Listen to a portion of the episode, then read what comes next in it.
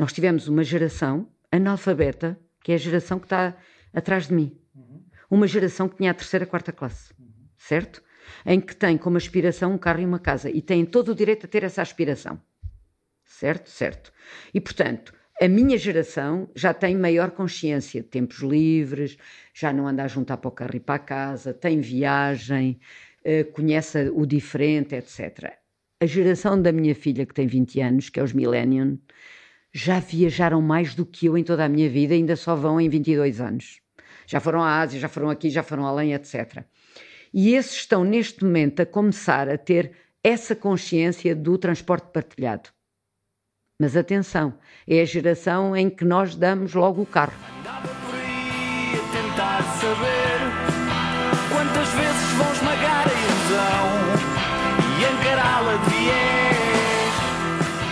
Olá e bem-vindos ao Falar Criativo. Eu sou o Rui Branco e este é o podcast sobre criatividade e as pessoas transformam as ideias em algo de valor.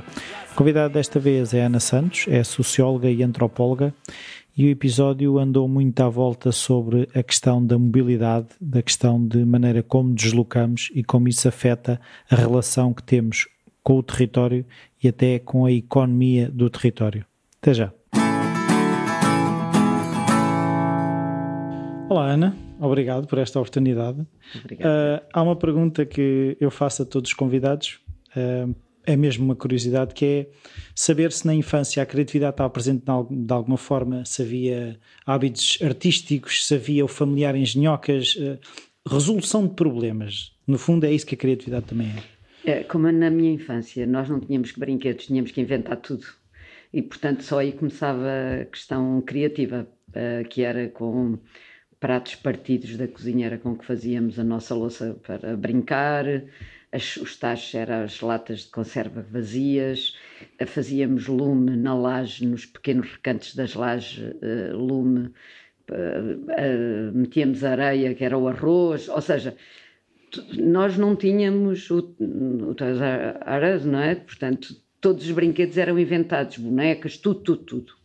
É, e, e, e, isso acha que ajudou para a vida? Ou seja, porque se não formos estimulados na, no, no resolver problemas até do aborrecimento, né?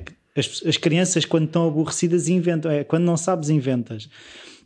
E era isso que eu queria saber. Portanto, nós eh, de facto hum, inventávamos muito.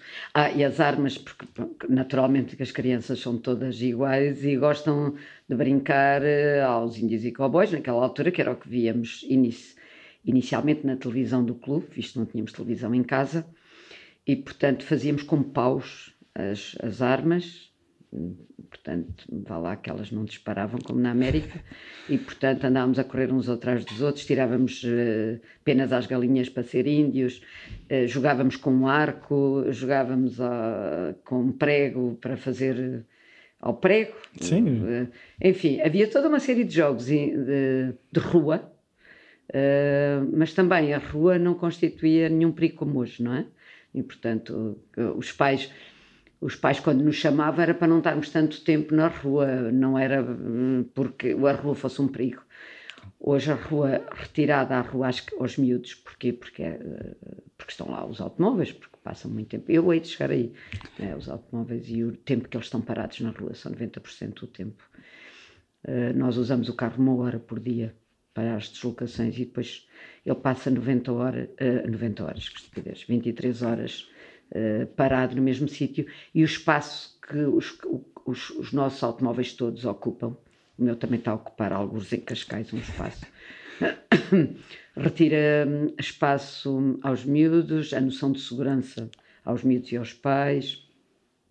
E por outro lado também retiramos um bocadinho os bosques e aquelas as árvores que existiam, etc.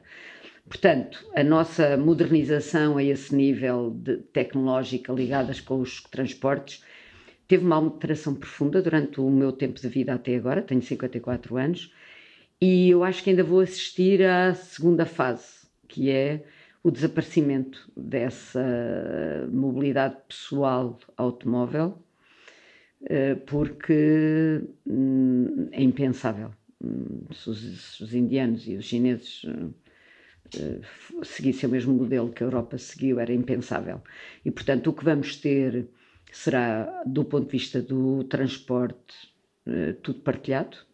E, portanto, o carro que o trouxe aqui vai ser o que me leva a mim e o outro. E como neste estado futuro da internet, de todas as coisas ligadas umas às outras, as minhas rotinas facilmente vão passar para um computador central que sabe a que horas é que me vai buscar ou se eu quero que me vá buscar.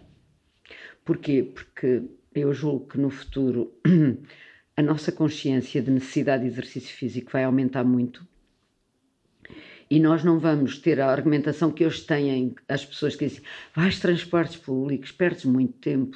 Não, não é? Não perco. Porquê? Porque eu faço até ao comboio, faço 15 minutos uh, de exercício e depois uh, faço mais 15 até aqui porque vou dar uma volta maior porque tenho tempo e portanto, e no comboio leio, ou seja, tarefas que eu no automóvel não faria e, e portanto não, não há aqui nenhuma perca de tempo. E o que nós vamos ter no futuro é este pensamento e uma consciência maior do que é que se faz nesse tempo, não é? E portanto, se eu vim a ler eh, vou, estou a fazer exercício físico na deslocação para o trabalho, ehm, esse tempo está a ser ocupado de outro modo e, portanto, nós vamos ter tendência a pensar os transportes públicos com um tempo que nós podemos gerir de uma outra forma e que não é uma perca de tempo por demorarmos mais até ao trabalho, não, porque aí já fizemos exercícios, já fizemos não sei quê, já, já, já, já fizemos uma série de coisas. E por outro lado, para a questão da mobilidade pessoal, ela vai se tornar muito mais eficaz, porque eu vou, se eu necessitar, vou ter um carro aqui à porta que necessito, não vou ter o seguro anual nem as revisões, vou ter um gasto por mês, se calhar equivalente ao passe, não é? E não, não tenho que me preocupar se vou substituir carro, se não vou substituir carro, etc. Portanto, o que o futuro nos reserva em, em, termos de globalização, vamos falar uma globalização já num estádio 3.0, não é? O que nós vamos ter, e começando pelo fim, é uma conectividade muito grande e uma confluência das questões ligadas com o transporte, com a informação e com a comunicação. E uh, não temos aqui nenhum em termos de território, é, é mesmo mais global do que agora é, um pensamento mais uh, menos ligado à unidade nacional e mais à unidade global, com uma governança também mais. Porquê? Porque os problemas vão ser sempre, e ao nível global, de atingir todos, não é? Os problemas. Agora, se me perguntar assim, ah, então acredita que a gente já está na, na aldeia global? Eu digo-lhe que não, não é? Não, porque a aldeia global supõe que todos falamos inglês e todos nos entendemos muito bem, e é mentira. Os, os meus pais não, não falam inglês, eu já não tenho mãe, mas o meu pai não fala inglês, é do tempo em que se falava o francês como segunda língua. Um, e por outro lado, ainda para além da língua, a internet. Nós temos ainda, parece que não, mas temos a geração dos nossos pais, portanto eu ter quatro, a geração do, do meu pai, dos meus tios, etc. Alguns já se dão bem com os iPads, que é uma coisa que. os tablets em geral. Uhum. Mas com os telemóveis, eh, se possível, ter uma tecla para o filho, outra para a filha, outra para a neta, e o menos possível, e não conseguem mandar mensagens porque as teclas são pequeninas, os dedos são grandes e não têm a agilidade. Portanto, neste momento, o que nós temos entre intergerações, por exemplo, em termos, se pensarmos em aldeia global, nessa aldeia global nós temos os putos, os miúdos, os, os millennials, que é os nossos filhos, de facto, e nós um bocado já, mas depois temos toda, toda a outra massa mais, mais velha que ainda não está lá e que não vai estar. Portanto, uh, ao nível da aldeia global, a questão cultural coloca-se, de facto, porque há singularidade cultural, a vários níveis. Uh, era bom que ela se mantivesse, essa diversidade. Não é que eu seja nacionalista, nem coisa que se pareça, uh, mas uh, julgo que uma certa singularidade dava jeito. até, um, até para salvaguarda das diferenças que são plausíveis e que são interessantes, etc. Pronto, a esse nível. Pronto, eu, eu agora queria perceber é, um, isto são estas questões, como é que lhe surgiram? Uh, uh, sei que a Ana é antropóloga, que também tirou sociologia, certo? E, e eu queria perceber é uh, como é que chegamos a isso, ou seja, como é que a Ana foi chegando a estas questões?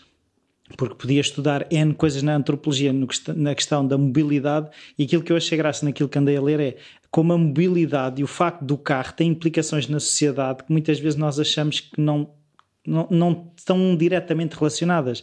É esta, quando eu estive a ler um, no site do Dar a Volta, a questão de os centros comerciais serem construídos num sítio que vai ser necessário ir de automóvel, que faz com que os centros das cidades fiquem vazios, que a pessoa que era dona da sua loja passa a ser assalariada da, grande, da grande superfície, eu disse: espera aí, isto é muito complicado e ao mesmo tempo eh, eu acho que ele não é complicado, ele é simples, mas é. Não, é dire... não é uma relação direta das coisas. No fundo, eu queria perceber é de que forma é que isto está tudo ligado, porque dá para perceber que está tudo ligado, mas eu gostava de perceber como. Hum. Pronto, é assim, o meu foco de estudo é atividade física, atividade esportiva e mobilidades. Pronto. Ao nível da mobilidade, o conceito não é só a deslocação. Né? Nós temos a mobilidade social, por exemplo, que é eh, ver, por exemplo, numa geração, da geração dos, da, da minha mãe para a minha, houve uma mobilidade académica muito grande. Uhum. E as mulheres ultrapassaram os homens ao nível de, do que se, da estatística de quem tem curso superior, por exemplo. Mas, por exemplo, essa mobilidade académica não foi acompanhada por uma mobilidade de, de exercício do poder.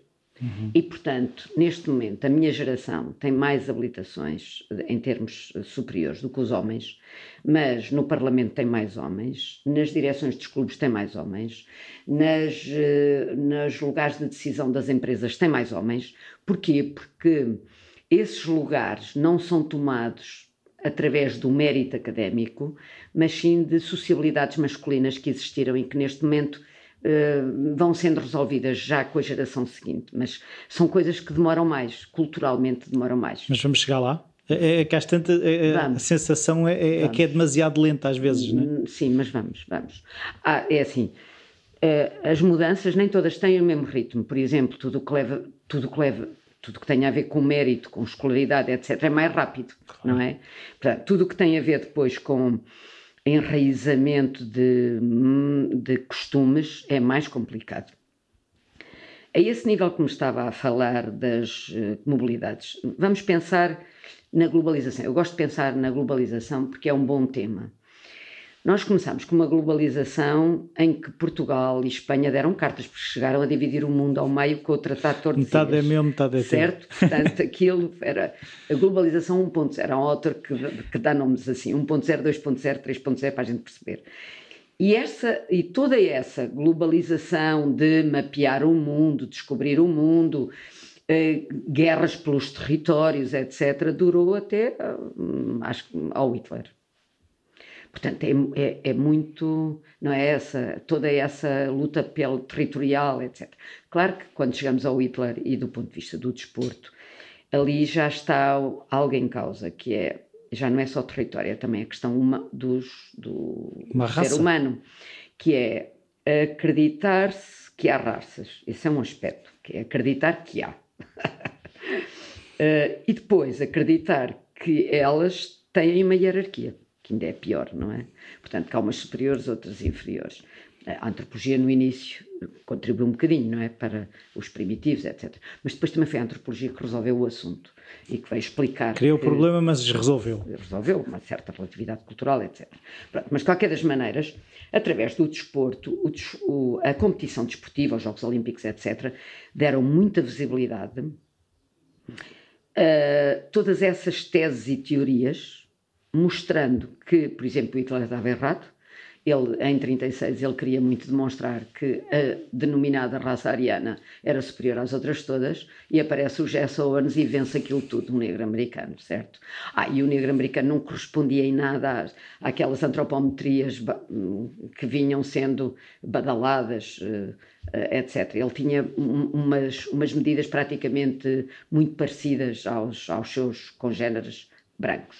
Pronto. Depois, obviamente que ao longo da história vai-se demonstrando que tem pouco a ver com a questão da pele, tem muito a ver com a questão geográfica, quando os etíopes ganham tudo na resistência e quando se pensava que eram os uh, finlandeses é que dominavam essas provas porque eles eram um povo eleito na resistência e entretanto quando os canianos se libertam da, da pressão imperial e se afirmam e os Jogos Olímpicos permitiram isso, a afirmação de novos países quando libertados do jugo imperial, não é? Os canianos, e aí percebe-se, e naturalmente, que quando há um branco a ganhar uma prova, não é estudado.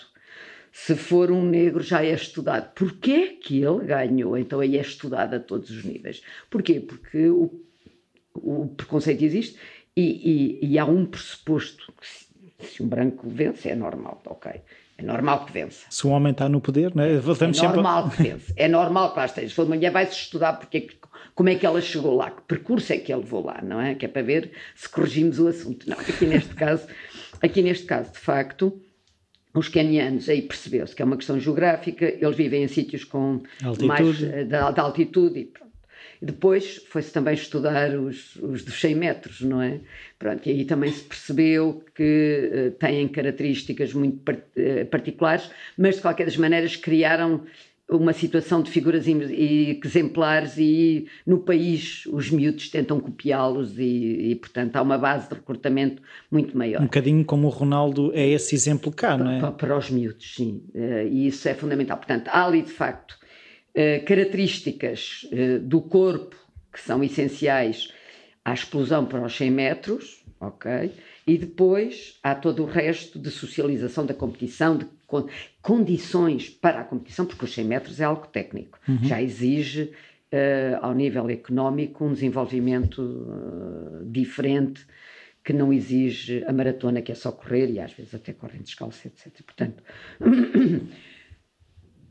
tanto ao nível da atividade física quanto da atividade esportiva, é importante porquê? Porque uh, põe em causa os vários corpos, não é? Os corpos.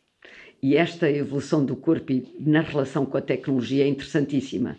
Há agora um, um TED Talk que mostra como uh, o Jess Owens se do ponto de vista biomecânico tivesse as mesmas condições Sim. que agora os atletas se a pista têm, não fosse de cinza, cinza se fosse tartan... se não tivesse não sei o quê, se tivesse os, os, os sapatos os ténis é das maior, é da maior tecnologia que neste momento existe, não é?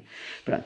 E, portanto, ele ia fazer uns tempos muito parecidos. Portanto, o que nós temos aqui é um corpo apesar de tudo, as pessoas que foram aos primeiros Jogos Olímpicos é um corpo da norma, qualquer um de nós vestido com aquela fatioca passa. Agora não. Os corpos que existem já são selecionados em função do desporto e, portanto, são corpos que escapam à norma. O que está a ser muito interessante ao nível da prática desportiva é a prática, ou seja, a idade, antes, quando nós dizíamos no meu tempo, nós referíamos ao tempo de juventude, porque era um tempo em que se fazia tudo isso, o desporto, se tinha um corpo muito, muito fitness, etc. E o que aconteceu com a minha geração é que neste momento, com 50, 60, andam todos a fazer meia maratona, corridas, Ironmans, com 70 anos. Eu fiz agora um trail e o senhor que me acompanhou e que atravessou a meta comigo tinha 72, não é? Portanto, o que aconteceu aqui foi um, um, o, que, o que está a acontecer nestes eventos de massivos, há como que cada um a salvar-se por si próprio, ou seja, o corpo a ser central uhum. na vida das pessoas, com uma consciência fora do comum sobre o que representa o exercício físico. Se o exercício físico já serviu ideologias para demonstrar que o socialismo e o novo homem, através do desporto e, e afirmá-lo nos Jogos Olímpicos, como foi o caso dos Estados Unidos e da União Soviética no, naquela Guerra Fria, uhum. como foi o caso de Cuba também com o novo homem e também a querer afirmar-se através do desporto. Ou seja, mas aqui isso é o Estado que, que quer, através de, de que assume a nação como um corpo e os atletas a representar uma nação. O que temos neste momento, numa, numa, já numa globalização 2.0, 3.0, não é? Que, que já não. Que, que, que repare, já esta conectividade entre as pessoas já é feita pela internet e pelos sistemas de comunicação e de informação, portanto, que já tivemos um Japão a liderar, uma China, etc.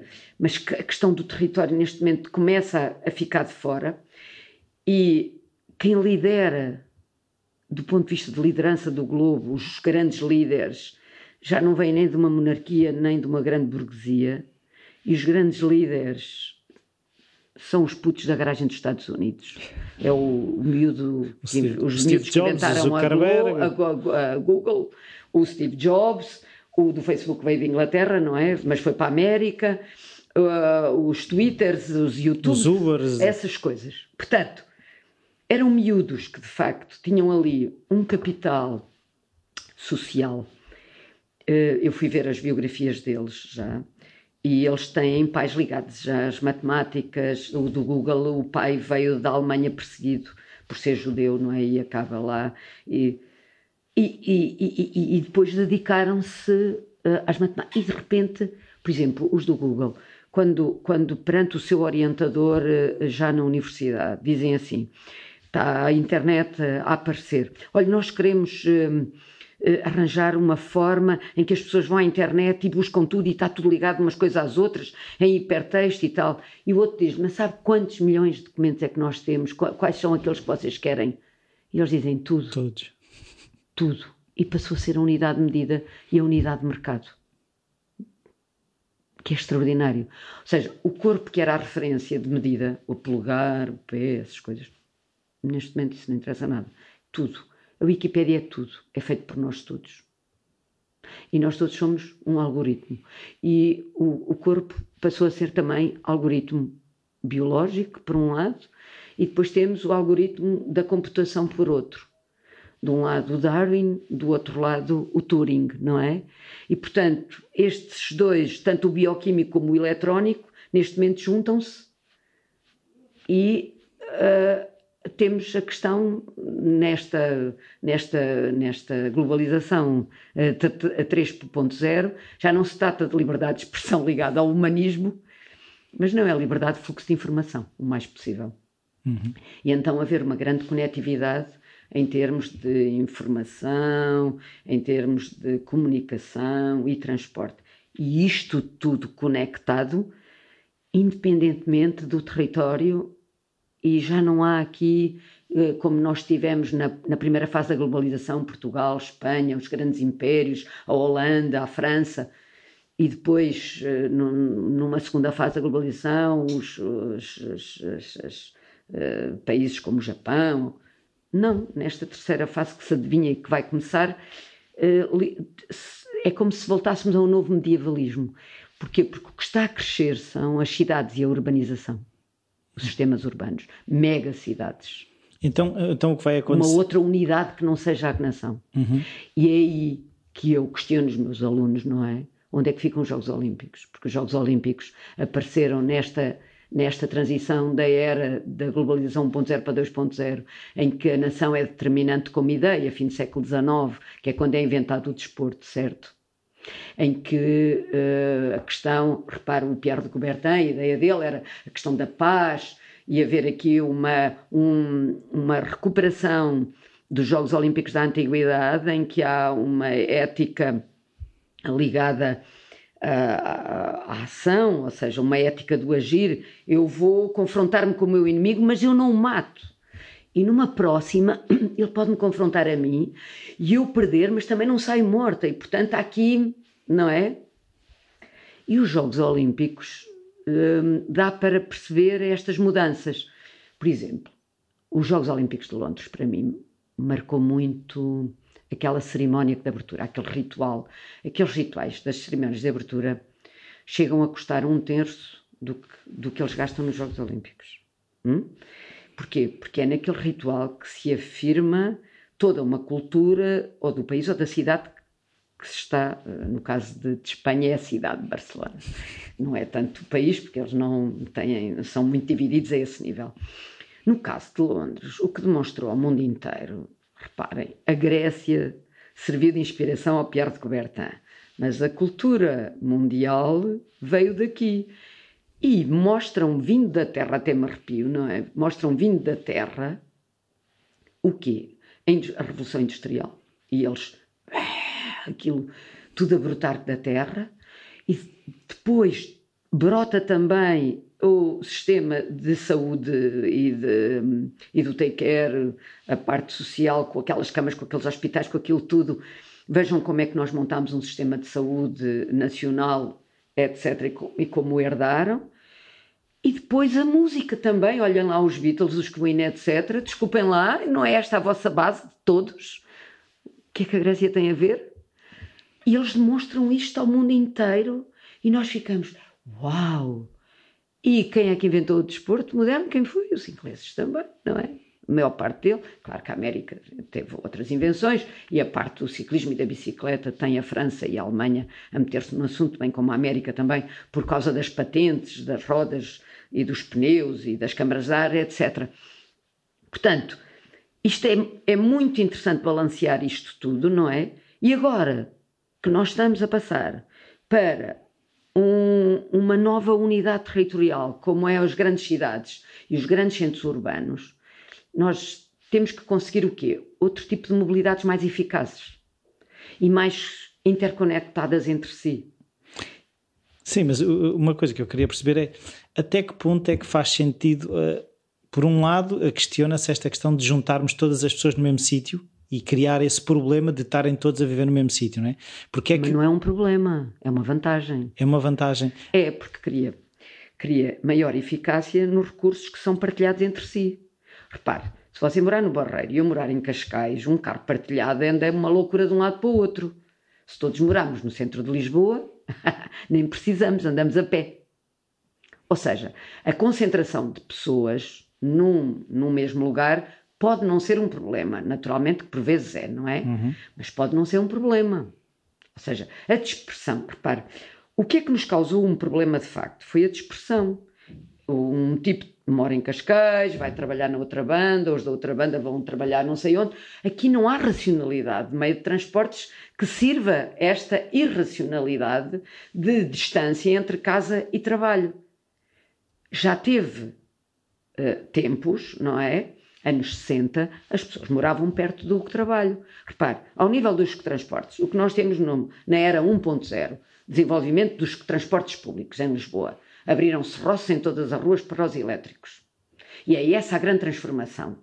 E, ao nível dos comboios, rede de comboios para todo o lado. Enquanto que nos outros países se continua a investir na ferrovia, uhum. Portugal fez isto, decaiu o, o investimento na ferrovia. E fechou fecharam? Fecharam muitas linhas, mas mesmo muitas. Uhum. Uh, sobraram as poucas, ainda por cima de de quase redundantes, que são as do litoral, não é? Em que, há, em que há de tudo. Temos duas autoestradas ou três, temos. O Lisboa-Porto, então, é redundante em formas de chegar de uma ponta à outra. Depois, para o resto do país, não, não é? Viseu ficar sem linha de comboio, que é uma ciclovia, é uma asneira completa. Os chineses estão a produzir estilo 2 mil quilómetros de ferrovia por ano e comboios de alta velocidade. Neste momento eles já exportam tecnologia, já não é a contrafação. Sim, mas a, a, o facto de haver uma rede distribuída vai fazer com que as pessoas não tenham que estar no litoral, já podem estar no interior. Com certeza, com certeza, porque podem viajar de uns lados para os outros.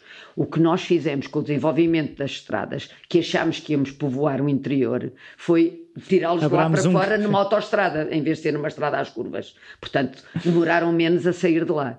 Não, o que se está a verificar, por exemplo, é uma, é uma racionalidade estranha, mas é uma racionalidade. Por exemplo, ter uma escola em cada aldeia. Você tem isso na Irlanda. A Irlanda tem o país completamente povoado, em pequenos povoamentos. E encontrar uma racionalidade assim. Nós aqui não estamos a conseguir isso, pelo contrário. Porque repare, nós temos a conversa da, do, do povoar o interior, mas depois tiramos da aldeia, tiramos a escola, tiramos o infantário, tiramos o centro de saúde, o, o, o apoio à saúde e aos velhinhos, tiramos isso tudo, então o que é que lá fica? Não é? Então as pessoas vão para a capital distrito ou para a cidade mais próxima. Então o que é que nós deveríamos estar a aldeias, fazer? Tem todas as aldeias a decair não é? Portanto, por isso é que eu lhe estou a dizer, quer dizer, as grandes urbes, de facto, do ponto de vista racional e de recursos, vão ter vão se tornar mais eficazes. É, mas esta concentração urbana, obviamente, tem depois outros problemas que têm que ser resolvidos, não é? Que é, não pode ter estes carros todos, a poluição, e, portanto, a partir do momento em que tenha todo este sistema de mobilidade partilhado, reduz a poluição, aumenta a eficácia em termos de tempo de transporte de um lado para o outro, etc. Isto são só tendências, não é? Isto sim, são tendências. Sim, mas o que eu queria perceber é porque é que uh, uh, havemos de investir na, ou seja, na mobilidade dentro das urbes em vez de investir na mobilidade para interurbes. interurbes. Mas repare, tem países que estão a investir, por exemplo, Alemanha. Eu fiz a Alemanha de bicicleta. Eu já fiz quase os, os países europeus e mesmo a América de bicicleta. Por exemplo, andar em Nova York de bicicleta. É o máximo. Super seguro. É? Super seguro. Aqueles táxis amarelos não. Não, não, não, não. Tem faixas em todas as, em todas as avenidas, tem uma faixa para cima, outra para baixo e tem depois uma autoestrada, uma autoestrada para bicicletas, uma autopista, que vem perto do Hudson, que cai, que cai em baixo, e em todas as avenidas tem a sinalética que lhe diz vá para a autopista, e, e na autopista tem a sinalética que lhe diz para ir para a ponte tal, para ir. Todas as pontes têm uma ciclovia, é fenomenal. Eu fiz as pontes todas de Nova Iorque, todas, não há nenhuma que eu não tenha feito, está lá no dar a volta. E, e, portanto, é super fácil andar lá. A Alemanha. A Alemanha tem uma rede de estradas extraordinária e produz carros que nós importamos, certo? Uhum. Mas a Alemanha, ao mesmo tempo, fez uma rede de ciclovias intercidades espantosa. Ou seja, o que é que eles têm neste momento? Parte do turismo que eles têm, e é muito, 25% acho eu, das receitas de turismo interno, deve-se a um turismo ativo dos próprios alemães dentro da Alemanha. Eu aqui também conseguia, com facilidade e sem muito gasto, ter uma rede de intercidades para andar de bicicleta. Porque nós temos uma série de estradas municipais com muito pouco trânsito, porque o trânsito neste momento está nos ICs e nos IPs. Então, essa rede municipal podia ser mapeada com uma corzinha verde ou azul, ou o que fosse, não é? E fazíamos uma rede de intercidades de turismo ativo que não só potenciava o Portuga para viajar, como possibilitava ao estrangeiro que tem neve a maior parte do tempo lá e que Portugal era o único sítio plausível para viajar de bicicleta. Nós não fazemos isto porque, do ponto de vista político, hum, além de não termos muitos dados, e agora eu vou aqui para os dados, porque neste momento e, e no, no, tempo que se avizinha da globalização 3.0, os dados são super importantes. Repare, todos nós, como eu, tenho um relógiozinho que vai dando os meus dados biométricos à Apple. Mas o meu presidente da Junta de Cascais e o meu presidente da Câmara de Cascais não têm dados nenhum sobre a minha mobilidade, nem sobre o meu exercício, nada, nada, nada. Agora pergunto-me assim, então como é que eles planeiam a atividade física e a atividade desportiva na sua Câmara Municipal? Não faço ideia. Não têm dados? Tem umas pessoas às vezes com umas placas a contar carros. e... Entende? Quando neste momento eu tenho o Strava, tenho este Apple também que ligo, que me mapeia toda a minha atividade, etc. Seria muito fácil, do ponto de vista destas idealidades todas, terem dados dos seus cidadãos. E mais, possibilita, por exemplo, eu ando de muito a pé, de bicicleta, uh, na vila. Portanto, eu contribuo pouco para a carbonização de Cascais. Então, tinha desconto no passe. Tem que dar incentivos. Claro. Certo? Certo. Portanto, e aí conseguia o quê? Conseguia. Cascais, neste momento, já é um avanço, porque há muita gente de bicicleta, mas não é os de Cascais, são os turistas que lá estão, que alugam muitas bicicletas, vê-se bicicletas por todo lado. E esta mistura de bicicletas, automóveis, etc., reduz, o, reduz as velocidades, torna tudo mais moral. Porque o problema do aumento do número de automóveis dá uma certa imoralidade à deslocação, porque aumenta a velocidade. Por exemplo, estradas lineares aumentam a velocidade. Então, se, na Holanda, nos bairros, não tem linearidade de estradas, tem tudo às curvas. Assim como na Holanda também não lhe deixam construir um centro comercial fora do centro. Porquê? Porque uh, se quiser ir de carro ao centro comercial paga um balúrdio e se quiser ir de bicicleta tem parque gratuito.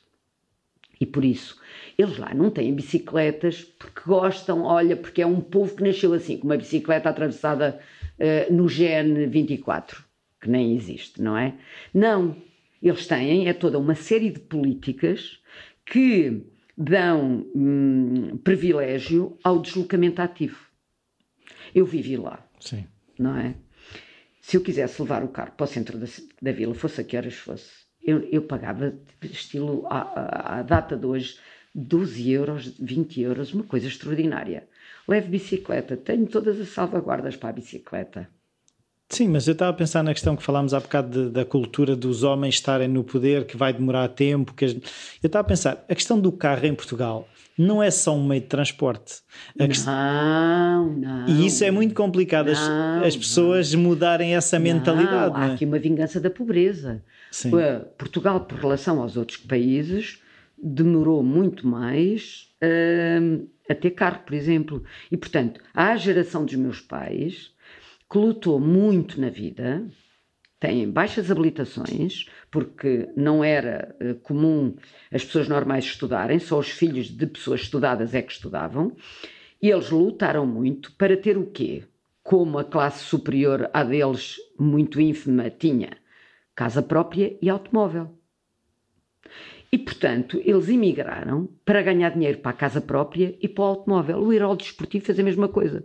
O Agostinho e o Marco Chagas, ciclistas, andavam a correr todos os, os, os, os, os ai, aquilo tem um nome, os critérios, para ganhar mais dinheiro, para pagar a casa em Torres Vedras ou, uh, ou no sítio onde o Marco Chagas vive, que agora que não me recorda, para comprar a sua casa também.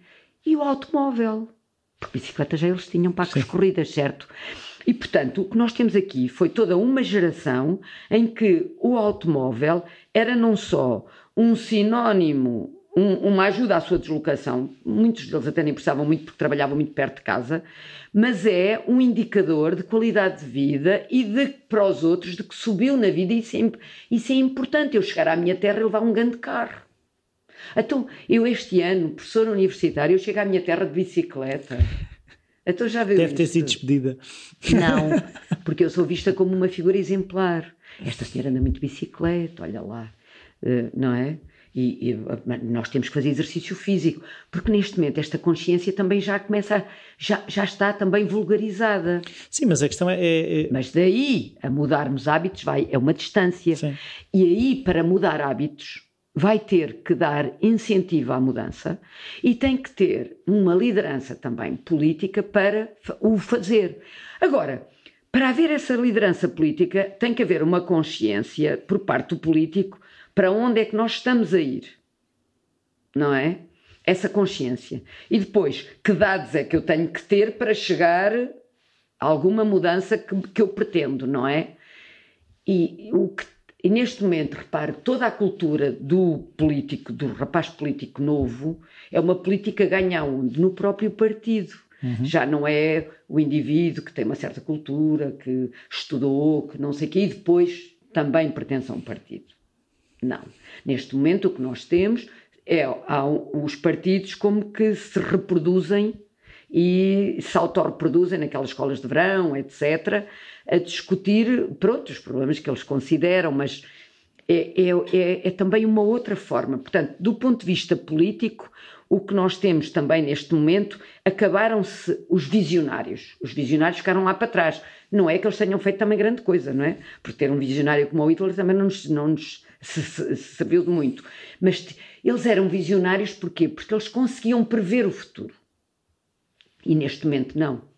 Porque quem domina o futuro não é nenhum político, é os miúdos da garagem, que ultrapassam com, as suas, com os seus feitos as fronteiras nacionais. E do ponto de vista da tecnologia, da informação e da comunicação e dos transportes, é algo que escapa ao conhecimento de nós todos. E como é que isto se conecta e o que é que isto vai dar neste momento, é, ao nível político e de decisão, de tomada de decisão sobre a regulação e a legislação sobre estas coisas, está atrás. Parece o sistema antidoping a correr contra o sistema doping. Sim. Só se eu legislasse a tecnologia hoje para esperar pela. Portanto, do ponto de vista político, não, há, há como que uma administração dos. uma administração racional do que existe uh, umas tomadas de decisões, mas não, percebe, por exemplo, vai a uma Câmara e propõe assim: olha, nós queremos aqui criar um sistema de recolha de dados, de incentivos para a população e tal. E, na, repare, eu que estou, agora ponho-me do lado de, eu que estou a liderar a Câmara, tenho um mandato de quatro anos. Ora, eu tenho é que pensar como é que eu vou garantir mais quatro, não é? E para garantir mais quatro, eu tenho é que ter ações populares de visibilidade pública, eventos. Sim. Eventos. E, e passa, festivais disto, festivais e, daquilo. E passo os dias assim, eu atrás dos eventos, a tentar, olha, aqui o espaço público aqui, é necessário ali, é não sei o quê, e, e pronto. E, e uh, ficamos um bocadinho assim. Do ponto de vista das mobilidades, a mesma coisa. Então, esta rede de intercidades que existe na Alemanha, eu já nem falo da Holanda, que existe em França, não é? São modelos que estão na internet que se copiam com muita facilidade e que nós conseguíamos aqui pôr um observatóriozinho a gerir isto tudo, com líderes locais que nos permitissem ver como é que a rede está a ser feita e do ponto de vista do mapeamento não era uma coisa difícil. Eu dei a volta a Portugal de bicicleta o ano passado com o projeto Dar a Volta. dei a volta a Portugal. Eu vi que, que houve pequenas estradas ali. Eu entre a Guarda e Bragança houve dias em que se vi dois carros foi muito. Portanto, são estradas super seguras para eu andar. E se eu meter uma, uma sinalética a dizer está numa via verde em que a prioridade é, é a viagem da bicicleta, portanto tem que ir devagar, porque senão, do ponto de vista do acidente, há uma responsabilização do condutor, atenção, uhum. não é? Portanto, são pequenas coisas que se alteram tanto no código da estrada quanto nos mapas e que consegue com isso que um, criar essa tal mobilidade ativa de pequenos centros para grandes centros, que não seja só o automóvel, por exemplo. Sim, mas há uma, uma coisa que é assim, as pessoas lhe é assim, eu falo com as pessoas e, e se eu perguntar se as, se as pessoas preferem uh, uma ciclovia na marginal ou mais comboios, as pessoas vão responder mais comboios. Ah, eu também. Eu quero um comboio bom, claro. Obviamente, porque leva muito mais pessoas. Claro. Mas uma, o, é assim, o futuro não é isso. O futuro é tudo. É o tudo dos outros. É, o tudo vai estar em tudo. É, exatamente. é comboio, é também a estrada, obviamente, mas é também a ciclovia, percebe? E é também a moto partilhada, e é também não sei o quê. É o tudo é que lá tem que estar. Porquê? Porque quando eu dou força a todas as opções, eu diluo e melhoro a vida a todas as pessoas. Por exemplo, eu tenho aqui colegas que gostariam de ir de bicicleta para a faculdade porque moram em Oeiras, porque moram em Carcavelos, etc. Uhum. Para os tipos que andam de carro e que só gostam de andar de carro, tinham seis ou sete pessoas a menos na fila, porque vinham de bicicleta. Para as pessoas que não gostam de comboios com muita gente, eu viria sempre de bicicleta de Cascais até aqui, com uma ciclovia. E às vezes venho, mas venho pelo interior. Agora, é assim, então eu venho de bicicleta, venho pelo interior a subir e a descer.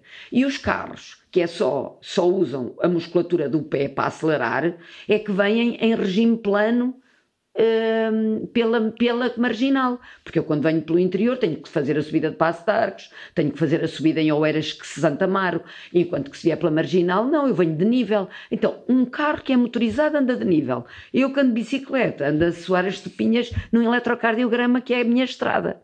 Percebe? Portanto, ou seja, há aqui uma irracionalidade. Porquê? Porque de facto o que, a globalização 3.0 é uma confluência de tudo. Eu dou muitos dados biométricos de mim próprios em troca de apps, que, mas essas apps também me facilitam a vida porque me dão consciência do meu próprio organismo, que, que também já é um algoritmo bioquímico, etc., não é?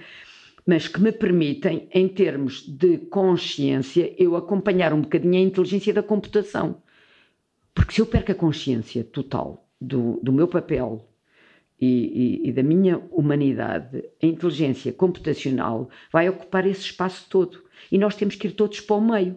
Tanto em termos de evolução do corpo, eu vou ter de facto um super body, um super mind, vou, vou ter isso tudo. Os nossos corpos vão ficar um bocadinho robotizados obviamente. Vamos ser cyborgs? Vamos ser um bocadinho cyborgs. Eu já sou um bocadinho cyborg. Você tira-me um raio-x e só vê parafusos na minha boca. Já temos óculos, não, não é? Óculos, os, uh, e vamos ter aquele, uh, o Mirror, Black Mirror, da Netflix, mostra bem o futuro, que é nós termos pequenos chips que nos, que nos fazem projetar a nossa memória, por exemplo, pequenos chips em que nos mostram a pontuação, como no Facebook, os likeinhos quando os meus alunos dizem, ah, professora, mas os robôs não têm sentimentos, vocês não sejam malucos.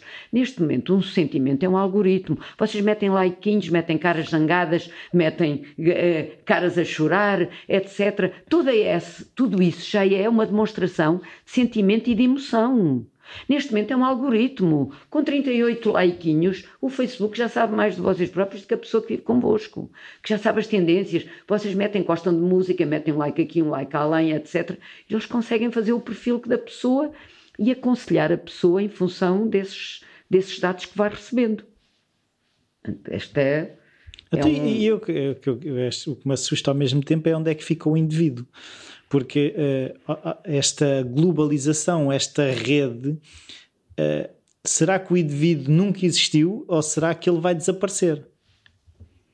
Nós também temos co co coisas boas nisto. Por exemplo, em termos de Olímpicos e Paralímpicos, o Paralímpico que se discutia eh, no, no na conferência, eu não cheguei aí para não. Falei só do O, etc.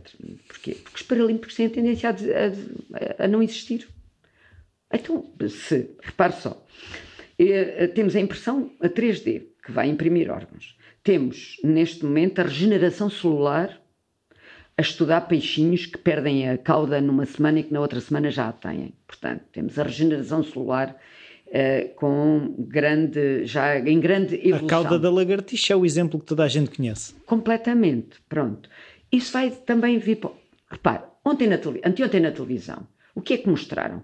Um indivíduo deu um tiro na cara, destruiu a cara por inteiro. Andaram ali com umas plásticas e tal, tinham uma cara de monstro. O que fizeram? Um sujeito que morreu da idade dele, tiraram-lhe a cara e todos os ossos e implantaram-na inteira na, no crânio dele. Oh. Tá, tem no telejornal de há dois dias atrás.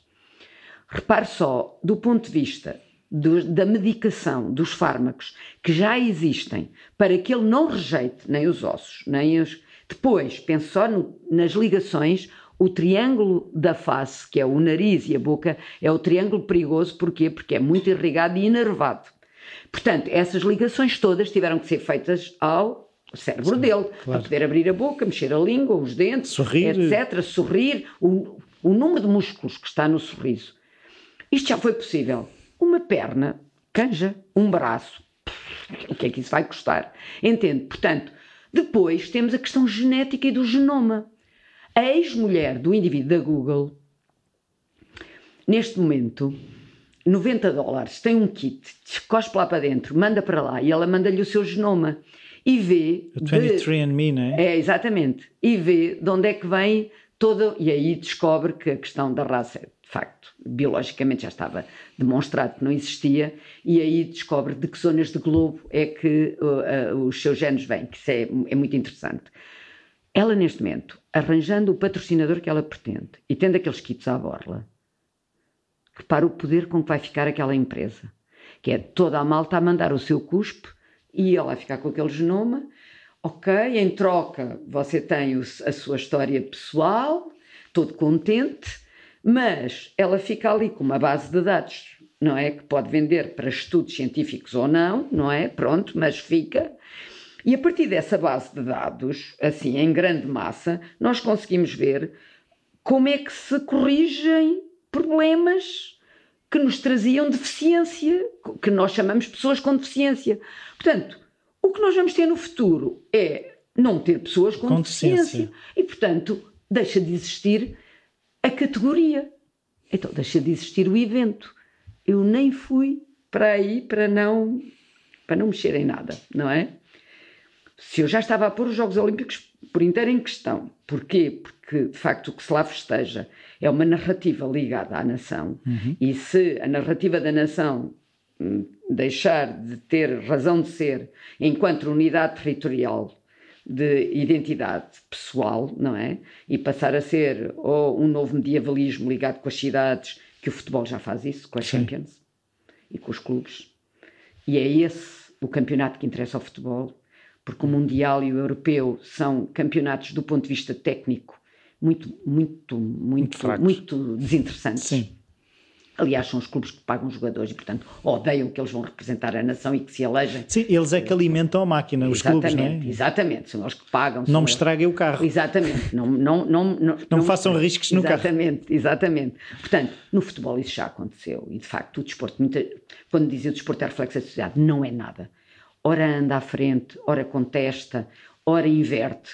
Quando o Brasil ganha campeonatos do mundo, está a inverter completamente porque do ponto de vista social e de economia, etc., o Brasil não está em, em cima a maior parte das vezes, e no entanto, do ponto de vista do futebol, afirma-se. Portanto, o desporto não reflete, muitas vezes mete em causa e anda até mais à frente. E no futebol isto é bem hum, demonstrado, assim como os corpos dos olímpicos também. Os corpos dos olímpicos, do ponto de vista tecnológico, o que é que o ser humano quer, no ponto de vista da competição desportiva? Negar a natureza nega a natureza e os limites da natureza para os quais fomos feitos. E temos o Nelson Évora saltar 17 ou 18 metros.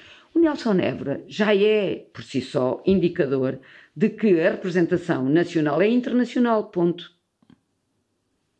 A maior parte dos nossos atletas que tiveram agora medalhas nestes últimos tempos não nasceram em Portugal. E não tinham que nascer, é uma representação internacional da nação. Então, mas uma coisa que eu queria perceber é: vamos ficar todos uh, mega atletas? Todos não, há sempre uns mais que outros, não é? Mas, ou seja, se nós vamos andar aqui neste misto de andar a tirar peças e, e, e, aumentar a performance, até que ponto é que não vamos cair? Há Sim. sempre características pessoais, julgo eu, que se manifestam em certos casos. Hum, um tipo nascer muito alto. Eu posso é fazer tipos muito altos, já para o efeito. Mas aí há sempre.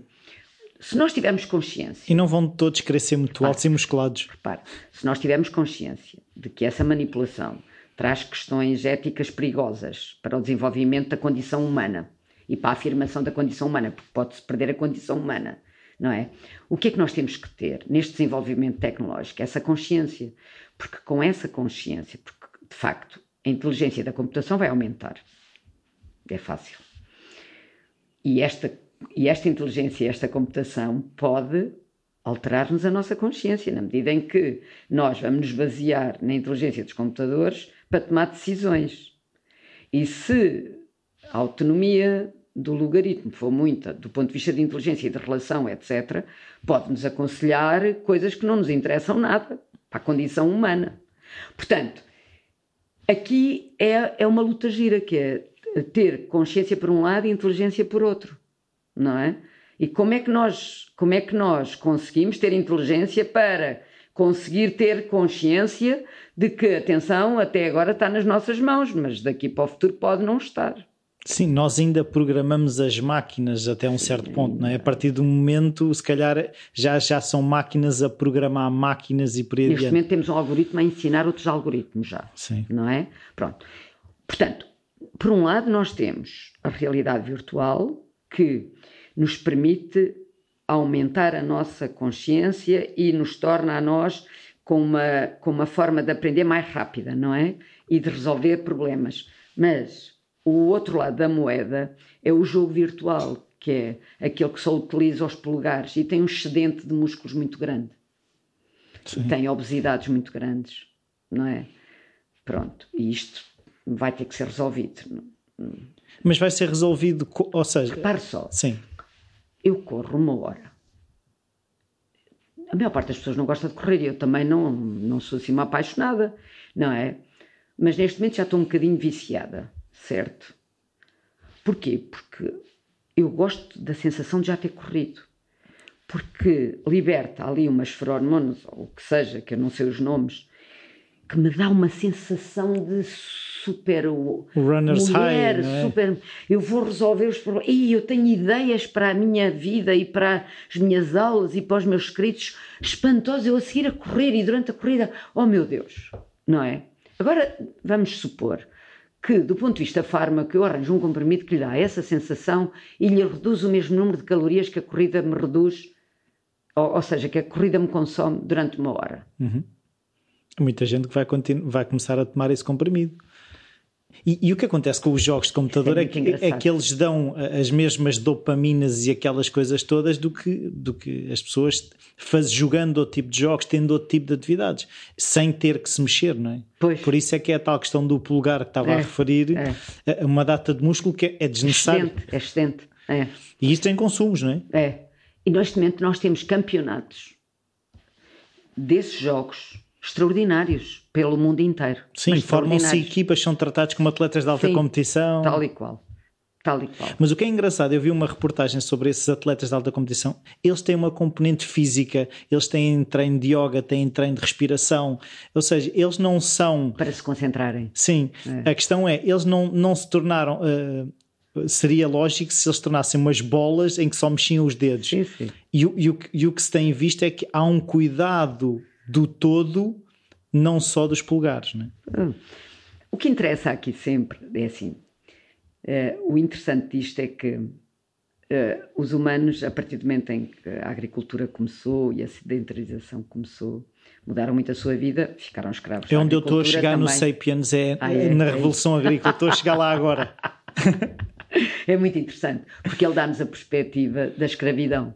Ou seja, Uh, nós, eu, a ideia que eu tinha, pá, a agricultura, sim senhora, veio, dizer, seja, veio multiplicar-nos, mas veio escravizar-nos do, de, sim, de, tempo. deixou de ser liberto, pá, passou eu... a ser, a comer muito pouca coisa. Só com arroz cultiva, e porco. Exatamente, não, exatamente. Sim. Portanto, essa perspectiva é, é interessante, é engraçado. Mas o que é interessante aqui é como é que nós conseguimos milhares e milhões de pessoas em uníssono, apesar de tudo, não é? Sim neste momento aqueles, estas corridas, estas meias maratonas, é um individualismo massivo. É paradoxal, porque o individualismo costuma ser cada um por si, não é? Um, um bocadinho uma anarquia. E, e aqui não há uh, um, quase que uma organização. Uh, ou seja, as pessoas individualmente, com a mesma preocupação, num mesmo evento, numa mesma corrida, não se representam ninguém, representam-se a si próprios, uma ascese muito ligada a um exercício uh, de construção do seu próprio corpo e da sua própria individualidade, uh, uh, espiritualizada, muito consciente dos, da saúde e, das, e, da condição física e depois muito ligada às questões da nutrição. E isto é o futuro, de facto, é, o, é o, a tal ligação, a internet de todas as coisas. O atleta vai estar ligado ao fisiologista, ao treinador, ao, ao seu frigorífico, na medida em que comeu as maçãs. Uh, vai dizer-lhe através do, tel do telemóvel ou de um sensor qualquer faltam maçãs, então isso dá a notícia ao supermercado que por sua vez lhe manda maçãs lá para casa é esta internet de todas as coisas que vai caracterizar nós humanos e por isso é que eu estava a dizer que não é só a linha do comboio, é também a ciclovia, é também, é todo, ou seja, é a conectividade entre as várias tecnologias é que vai ser o futuro, não é o que nós tivemos até agora. Agora desenvolve-se a linhas de comboio, agora as, as estradas. A maior parte dos países tem feito isso, que é desenvolver tudo ao mesmo tempo. Portugal não. Portugal tem sido faseado. Porquê? Porque também nos davam, uh, ou seja, uh, a Alemanha mandava, emprestava dinheiro e tal, mas também dava incentivos. Uh, Eles queriam vender carros, claro. De automóvel.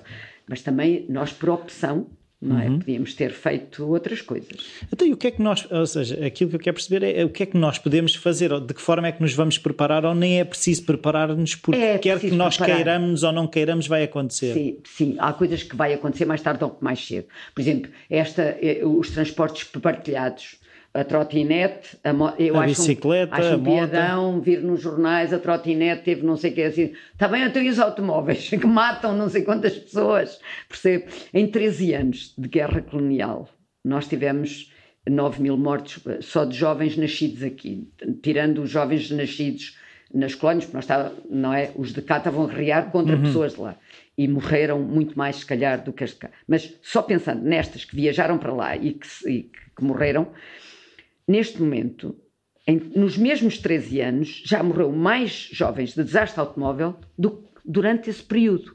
Portanto, o que nós estamos a ter nas estradas é uma guerra civil, completamente. Uhum. Completamente mascarada, mesclada, porque de facto o, o, aumento, eu aviso os estudantes, porque é a idade deles, que se espeta contra uma árvore, a maior parte das vezes, não é? Ou contra outras pessoas.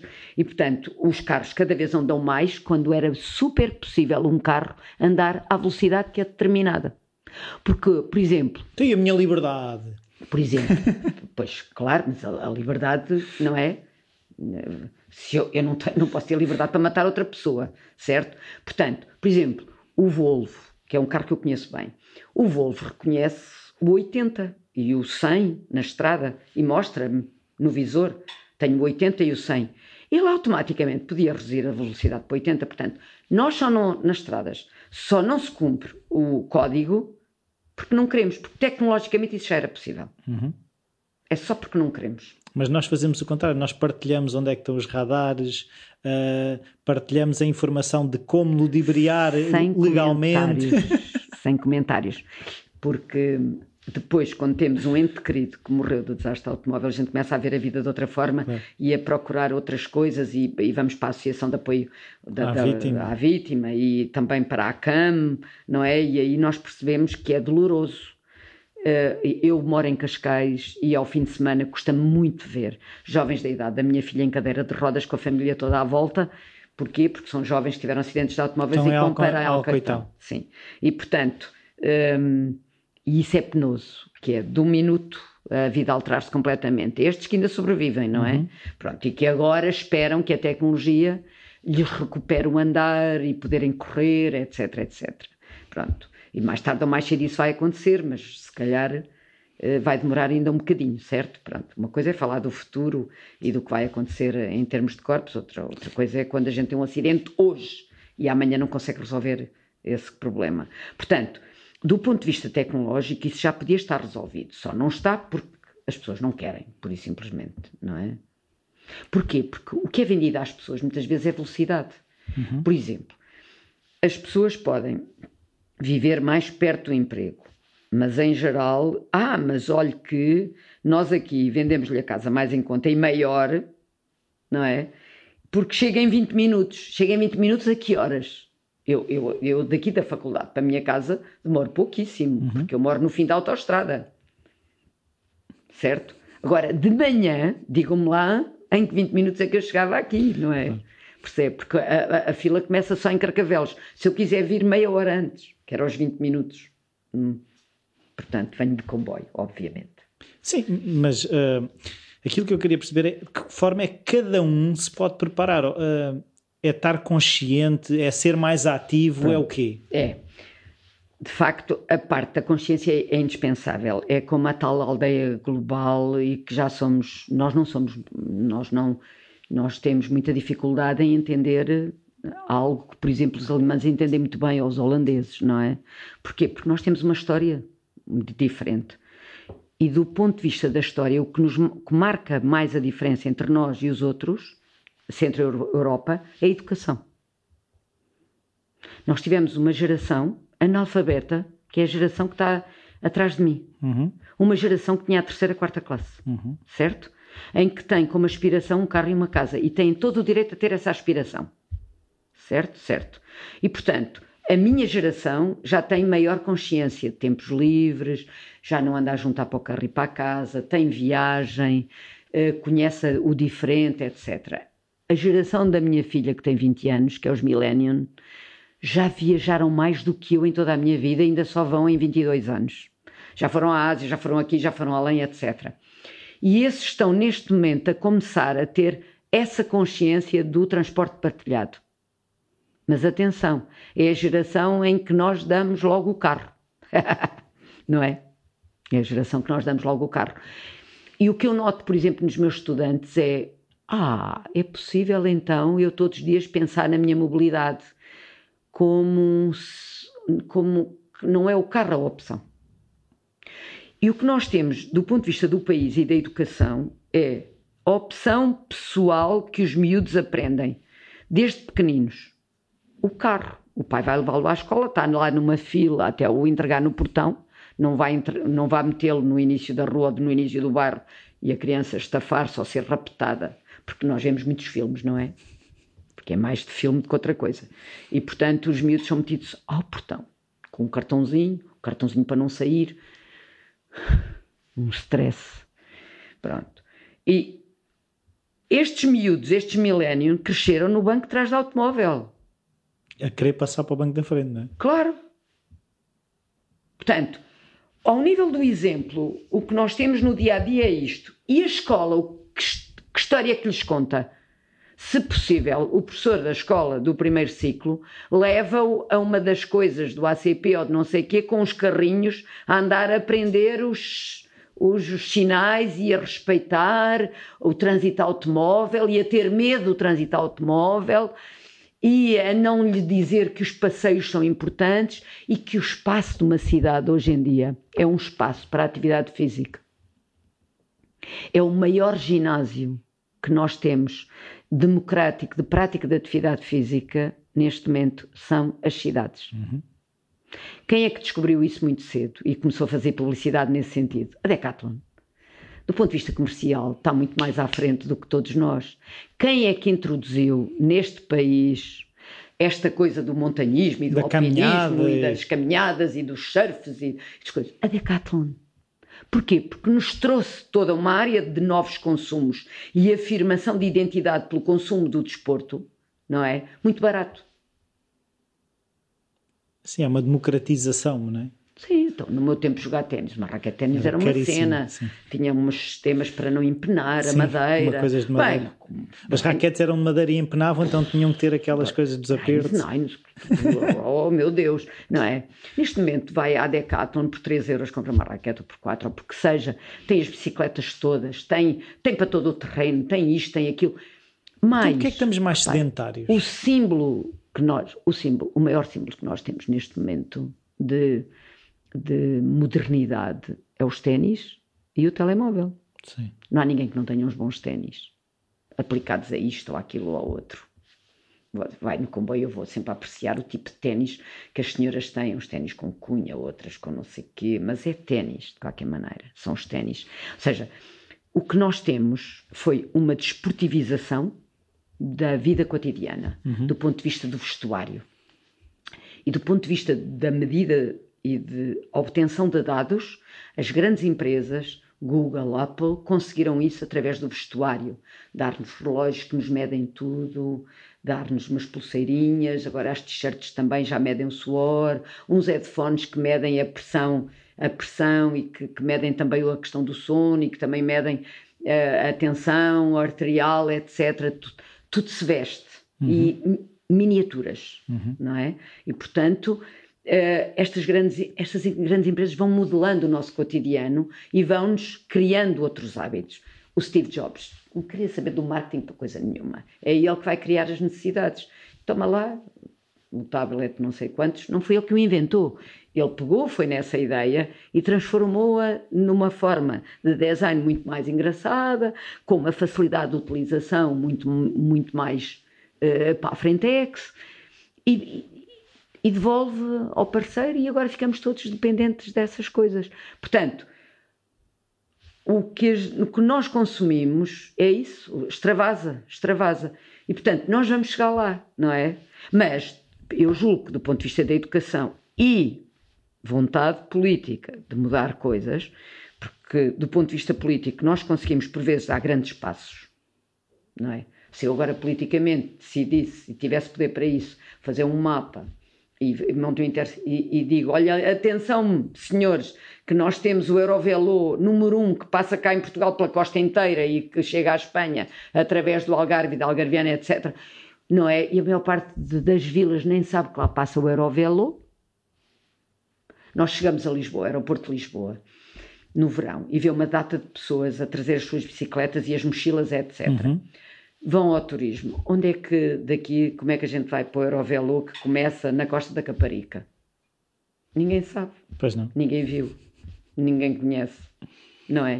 Do ponto de vista do turismo, também há aqui como que uma ignorância da variedade e daquilo que nós conseguíamos de diversidade e de diversificação da oferta. Está bem, mas nós por outro lado é assim, não sei se ainda é também o, essa coisa de termos estado um bocado longe de, da educação, termos essa geração analfabeta, nós só queremos aparecer em coisas que pareçam que somos muito inteligentes, ou seja, eventos de tecnologia, uh, todos esses eventos culturais é que nós queremos parecer inteligentes, ou seja, ter um, uma boa estrada de bicicletas, isso em, em nada nos uh, eleva, supostamente, não é? Não dá visibilidade a, uma política pública, é Sim. é só isso. Mas eu, eu, eu julguei que mesmo os políticos. Um, eh, por exemplo, ele, numa reunião, uh, porque Lisboa está a concorrer a, ser, a ter cá o Congresso uh, Internacional que se chama Velocity. E lembro-me que se aplicava já a Wise Cities, que é cidades inteligentes, não é? Pronto. E o Presidente da Câmara, um destes dias, já falava em Wise Cities ouviu um assessor, o assessor ouviu noutro sítio qualquer. Portanto, esses conceitos acabam por entrar. Nós, neste momento, somos, muitos, somos grandes especialistas a escrever. Nós temos o PAMUS, são todos muito bem elaborados planos de mobilidade urbana sustentável. Lê aquilo e fica bolas, caramba! Somos é? muito bons. Sim, porque depois, as pessoas, depois aquilo copia-se tudo, é como os projetos de escola, aquilo tudo se copia, tudo se. Copy-paste. é o copy-paste. Entende? Mas depois, quando vai haver, então e agora, uma rede de ciclovias com uma sinalética, a ciclovia que começa no Campo Grande vai até onde e quantos quilómetros tem? Não tem a sinalética. Indispensável. Porque qualquer, qualquer por exemplo, eu, eu estou em Nova York, saio de casa e, e, e tenho assim, logo à frente, no primeiro cruzamento, até à autoestrada de bicicletas, são dois quilómetros e é só, e, e tem a seta, vá por aqui. Mas se quer ir para uh, Brooklyn, uh, a ponte de Brooklyn, siga em frente. E pronto, isso está em todos os cruzamentos. Chega à autoestrada das bicicletas cá embaixo, junto ao rio, não é? E tenho saída para as ruas de 52 a 54, é aqui que tem que sair. Quer sair para a ponte Brooklyn, é aqui. Quer sair para a ponte de Washington, é, que é aquela mais à frente, é aqui que sai. E depois, a partir do momento em que sai, em todos os cruzamentos tem a sinalética a indicar ponto Brooklyn, é por aqui. Não tem que ir nem com mapas, nem com nada. Porquê? Porque, repare, ah, mas há, há, pessoas que me dizem assim, ai, mas não, porque repara, tu neste momento tens, vais com, GPS. Tens com o GPS. Não, tem um delay. Tem um delay. Ah, quantas vezes eu tive que voltar atrás porque estava enganada no caminho. E depois é, um, é, é maçador andar a viajar assim. É não amassador. É amassador. As pessoas já fizeram um inquérito e as pessoas continuam a depender de alguns mapas. Mapas. E também a depender da sinalética. Eu vou em viagem uh, e vejo, por exemplo, quando vi, eu fiz uh, a do Danúbio. A ciclovia do Danúbio, que atravessa só quatro ou cinco países. Uhum. Portanto, eu fiz a parte alemã não é?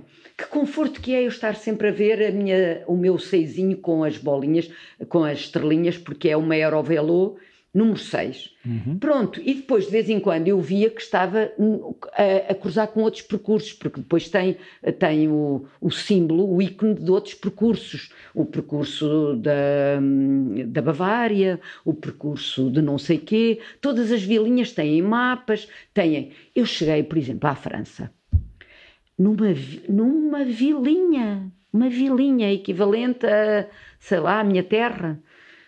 E tenho logo ali, numa antiga uh, estação de comboio, o posto de turismo, que também arranja bicicletas e também mas aluga, se eu quiser. E pergunta-me assim: quer um trajeto para dois dias, em redondo, linear, para três dias, para quatro dias, como é que quer? Uau. E dormidas. Onde é que as quer? De, quer, quer parques de campismo, quer turismo rural ou pequenos hotéis? E eu planeio ali num instante, olha, eu quero para três dias, e o carro, o carro pode ficar aqui no parque, em segurança. Espantoso. Claro. Isto no luar. Não, e, há, e, há, aí uma hipótese de negócio que pode ser muito bem aproveitada, ou claro. seja, a, a, a, as, as, as, terras que não têm ninguém podem passar a ter turismo. Eu vou-lhe explicar uma coisa, no cicloturismo, agora vamos para a área que eu entendo bem, não é? No cicloturismo, 200 km, certo? 200 km de carro, só lhe interessa Lisboa e o Algarve. Uhum. E, portanto, saiu de Lisboa, chegou ao Algarve, até dá para almoçar no Algarve. Vamos de bicicleta fazer estes 200 km, já vamos dividir por 50. Já fica a pingar a noite em pelo menos mais dois lugares para além do Algarve. Já vou dormir a Sines e depois vou dormir, por exemplo, lá embaixo em Odmira. E só depois é que vou dormir ao Algarve. Está a ver? Já ficaram três refeições, uma em Melides, antes de Sines, não é? Isto foi o percurso que eu fiz.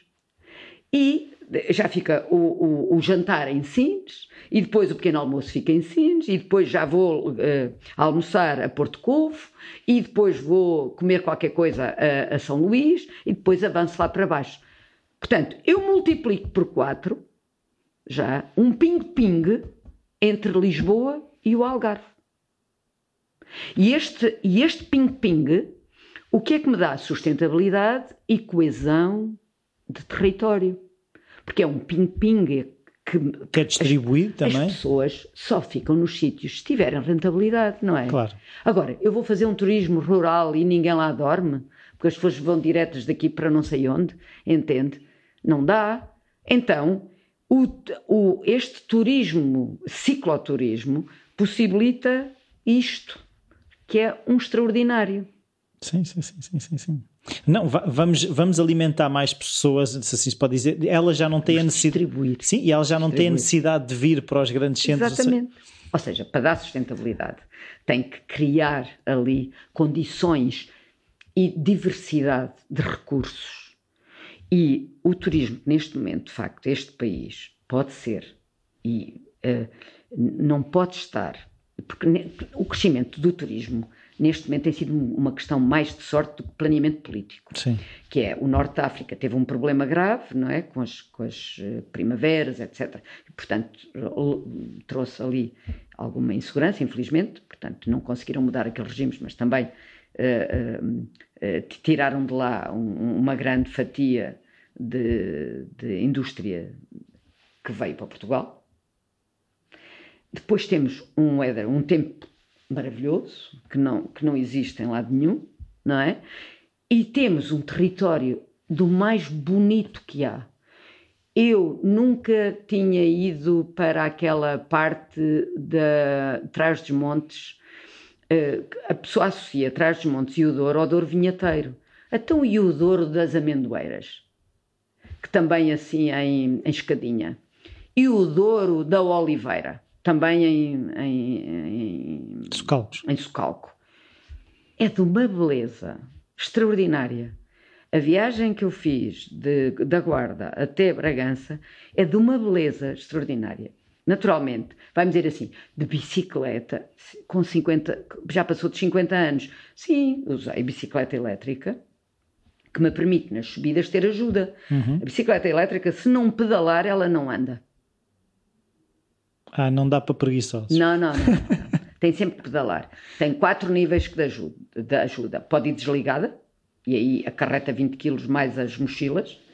Pode ir em eco, pronto, e aí tem a ajuda que compensa o peso da bicicleta e das mochilas. Depois tem o tour, que numa subida já lhe possibilita. E depois ainda tem o Sport e o Turbo. Eu fiz uma subida de, do Douro para Ligares, que são 10 km assim, a pique. Eu lembro-me que, que, eu nunca tinha utilizado a mudança número 1, porque também tem sete mudanças, não é? E caiu uma corrente e a bicicleta começou a andar para trás tal, eu ia a pique. E a, o peso era tão grande. Primeiro que eu me metesse outra vez com a bicicleta a andar, mesmo com o turbo, etc., uma dificuldade, tive que ir primeiro assim, sabe, na, uh, tentando a estrada uh, na diagonal, de maneira a conseguir, uh, pronto, e foi quase uma bateria ao ar, porque, mas de qualquer das maneiras, é uma bicicleta que me permite uma velocidade em que eu gosto de fotografia. Uh, neste momento, por exemplo, estou a andar mais a pé, porque estou também a ajustar a corrida e o a pé. Uh, a bicicleta uh, é mais para viajar também agora, mas com, com andar a pé uso mais a máquina fotográfica, porque tenho tempo para, para aquelas coisas todas, enquanto que bicicleta é o telemóvel que me dá muito mais jeito, porque rapidamente tiro, porque eu faço tudo em cima da bicicleta. Tiro a fotografia, faço perguntas às pessoas, enfim, converso é uma velocidade que lhe permite conhecer o território de outra forma. Uhum. É extraordinário isso.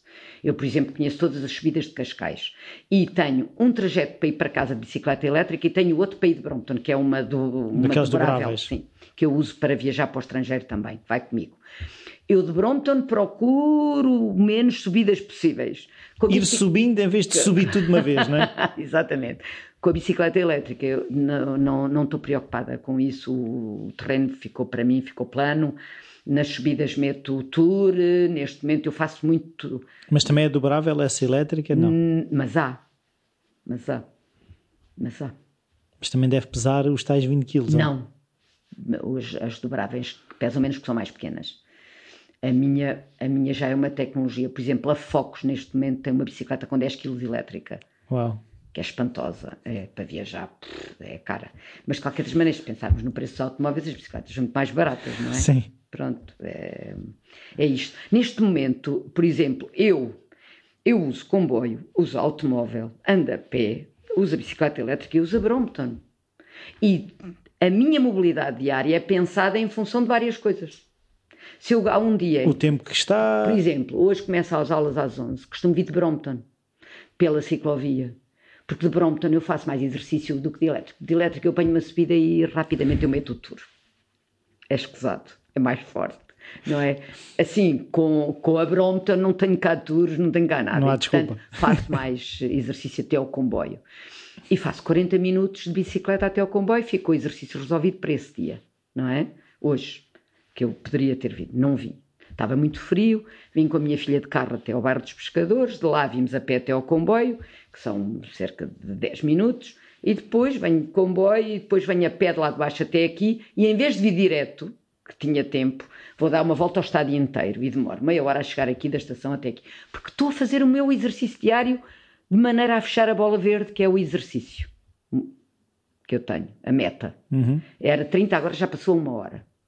Eu agora já faço uma hora com muita calma. O vermelho é as calorias, é aqui que eu gasto, e o azul é o tempo em pé.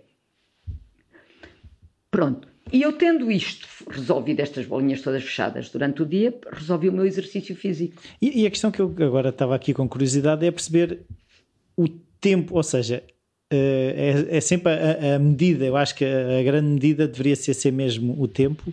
Eh, tem mais tempo, tem menos tempo, eh, o tempo é usado.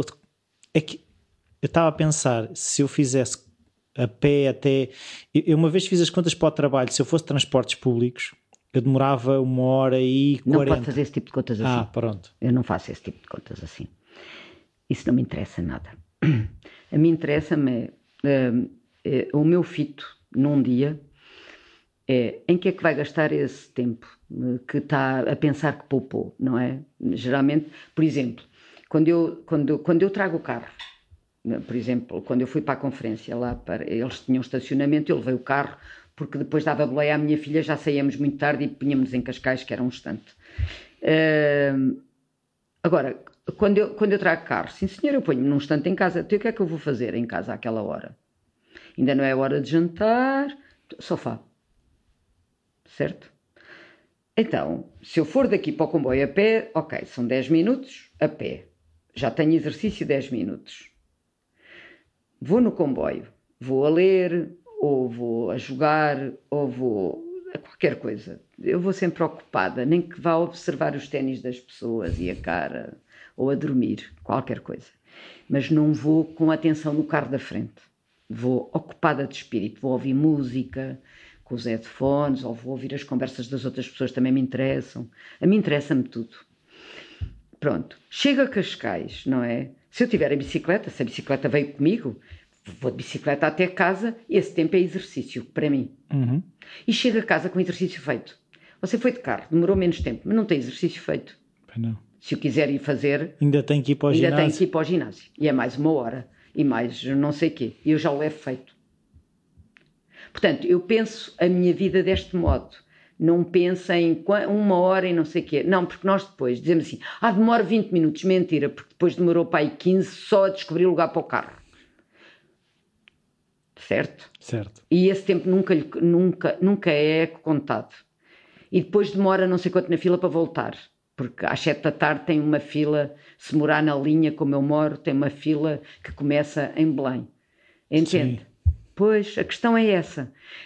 E, portanto, eu faço assim, neste momento, o que é que é central na minha vida? É o tempo que eu gasto nos transportes ou o tempo de exercício que eu tenho nesse dia. Porquê? Porque eu passo a minha vida sentada, como, como já percebeu. A ler, a escrever, a dar aulas, levanto-me para me meter de um lado para o outro, mas eu estou a maior parte das vezes sentada a ouvir alunos. Porque eu não ando aqui para estar a falar para eles, eu ando aqui para os motivar a investigar, a, a, fazer análises críticas, a ver quais são as fontes credíveis, etc. Portanto, eu tenho é que depois escutar o que eles foram descobrir e orientá-los noutras novas descobertas.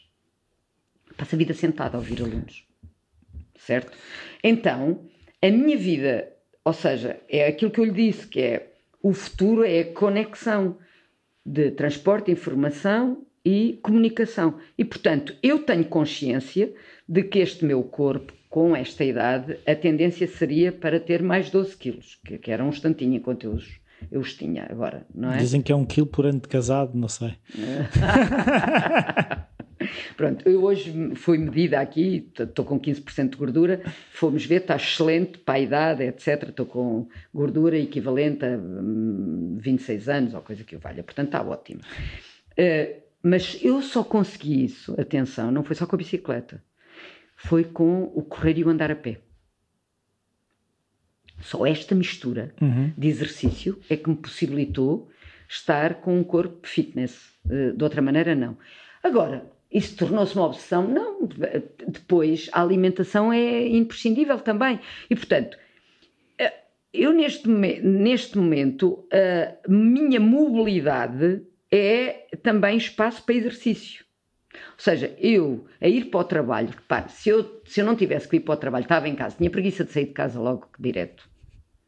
Assim como eu vou para o trabalho, então deixa cá ver que forma é que eu arranjo todos os dias de fazer o mais exercício possível num movimento para o trabalho.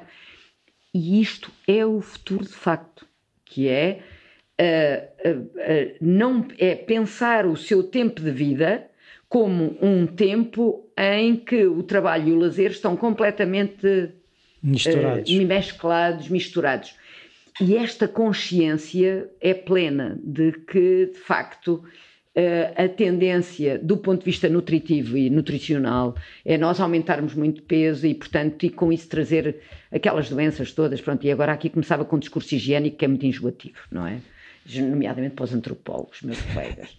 E, portanto, não vou ter esse discurso higiênico, mas de facto, eh, quanto, quanto mais atividade nós tivermos no dia a dia eh, menor a probabilidade nós temos de ter aquelas doenças eh, coronárias, os diabetes, que são doenças que estão diretamente relacionadas com a falta de atividade física.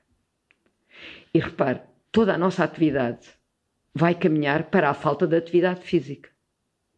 Porque toda, todas as tarefas que nós desenvolvemos, a maior parte delas são sentadas a olhar para um ecrã. Sim, e as máquinas vão começar a desempenhar tarefas ligadas não... com o corpo. Sim. Com, exatamente. Foi assim que nas fábricas eh, as coisas aconteceram.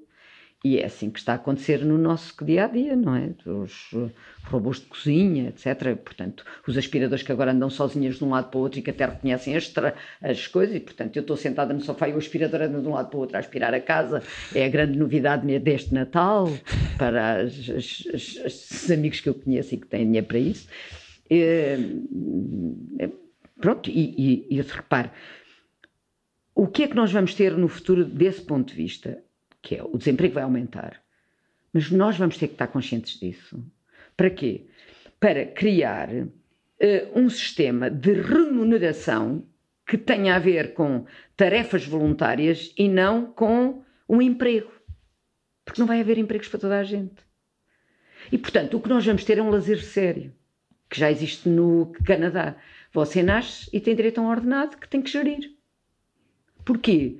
Porque uma empresa que, que, que, que tenha muitos robôs e que, à conta disso, não tenha empregados, vai ter que ter descontos na sua mais-valia de maneira a poder pagar os humanos que não estão lá.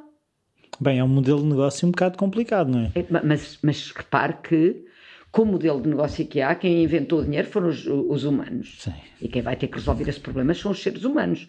Porque não vai haver trabalho para todos. E, portanto, o que vai haver é ocupações. Sim, mas e eu agora estava a pensar em termos sociológicos, que é a questão de uh, nós perguntamos aos, às crianças o que é que queres ser quando fores grande. Exato. A maior parte das profissões vão, vão deixar de existir quando eles lá chegarem.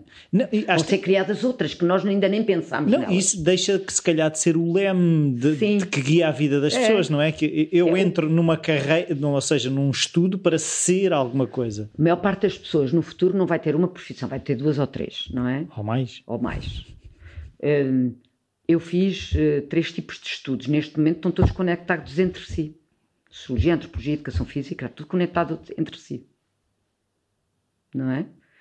E vim parar à casa onde inicialmente iniciei os estudos, certo? Mas está tudo conectado. Mobilidades, tudo conectado entre si também. Porquê? Porque ao nível das mobilidades, a mobilidade ativa possibilita-me uma atividade física que eu não teria se não a tivesse, uhum. não é?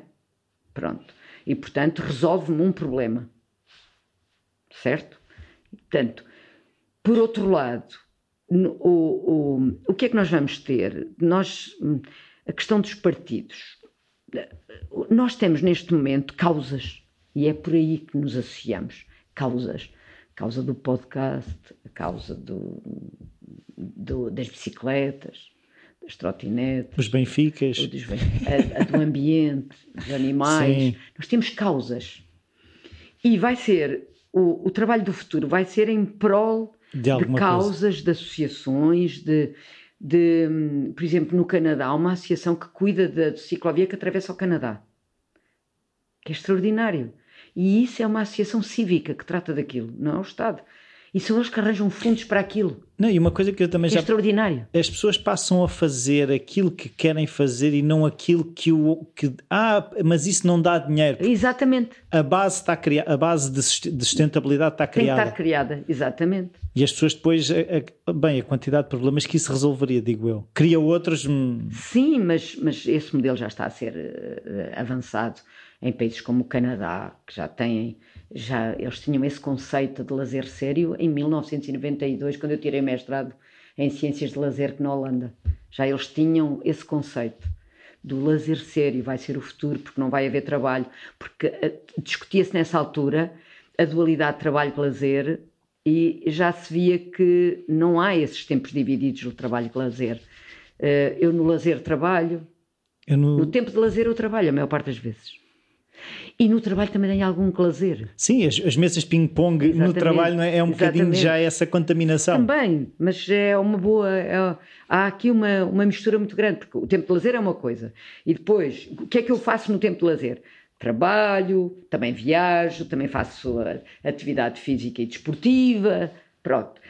E tudo isto há aqui uma conexão na Mas maneira. Isso também tem a ver com aquela questão que, lá está, eh, eu, percebi pelos meus pais que regiam um bocado a vida deles é quando eu me reformar, é, seja, havia, havia aquele, aquele momento em quando eu me reformar é que eu vou fazer o que quero. Era ou... no meu tempo, que é o tempo de juventude é que era, não é? Eu, eh, e quando me reformar, o meio, que é a vida inteira, era, era... trabalhar para, para juntar. Juntar. Era para a casa e para o carro. A geração a seguir chapa ganha, chapa gasta, não é? Já pensa em viajar, nos lazeres e na vida que fica pelo meio, que não só a reforma, porque o nosso tempo de reforma, que, que, também é um paradoxo. Sim. Também é um paradoxo. Porquê? Porque a esperança de vida está a aumentar muito. Claro. Com a intervenção da medicina, com a regeneração celular, com estas coisas todas de descoberta do corpo, toda, nós temos tendência a envelhecer muito. É, é, a, a aumentar a esperança de vida, não é?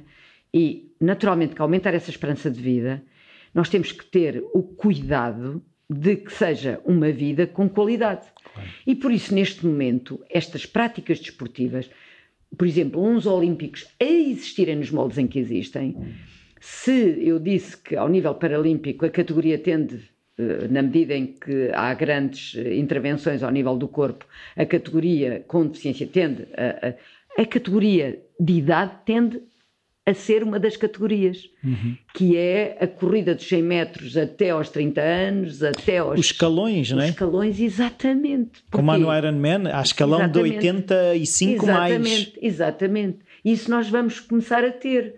E, é um, e isso é bom. Porquê? Porque significa que temos corpos, fitness até, essa, até essas idades. E vamos, eu aquilo que eu vejo é que, e é uma coisa que foi isso que também me inquietou, aquilo que falámos de eu ser um inquieto, eu também sou um inquieto, foi eu perceber que eu tinha que encontrar coisas que me fizessem uh, querer fazer até ao fim dos meus dias. Uhum. Não era aquele momento em que eu agora já posso fazer aquilo que gosto. Eu percebi foi que esse momento vai ter que ser a vida toda claro. de fazer aquilo que de alguma forma tem mais, faz mais sentido para nós, claro, não é? Claro. Eu com estes projetos vou vou tendo coisas engraçadas, não é? Portanto, o dar a volta possibilitou-me conhecer o país de bicicleta, ir viajar para outros países. Neste momento ando a fazer trails com os amigos para perceber esse, esse, esse, esse, esse, esse individualismo massivo ligado à prática física, a preocupação que a minha colega e amiga cada casa que me meteu nisso e os colegas que estão metidos nisso, a preocupação que ela tem com a nutrição, com os alimentos que ela escolhe, e é toda outra cultura que eu tenho que entender, porque depois, uh, nisto da globalização, da aldeia global, é assim, do ponto de vista cultural, até estas práticas desportivas e de lazer têm culturas muito distintas. Por exemplo, ao nível da bicicleta, a viagem de bicicleta é um conceito. A UBTT é outro, é outro conceito. conceito sim. Está a ver? Até os instrumentos das bicicletas são distintas. O tipo de equipamento também. Uh, o tipo tendo, de pessoa também. É eu tendo a andar assim. A correr não encontra ninguém com uma barriga grande. É mais difícil. Isso é que é. Isso é que é.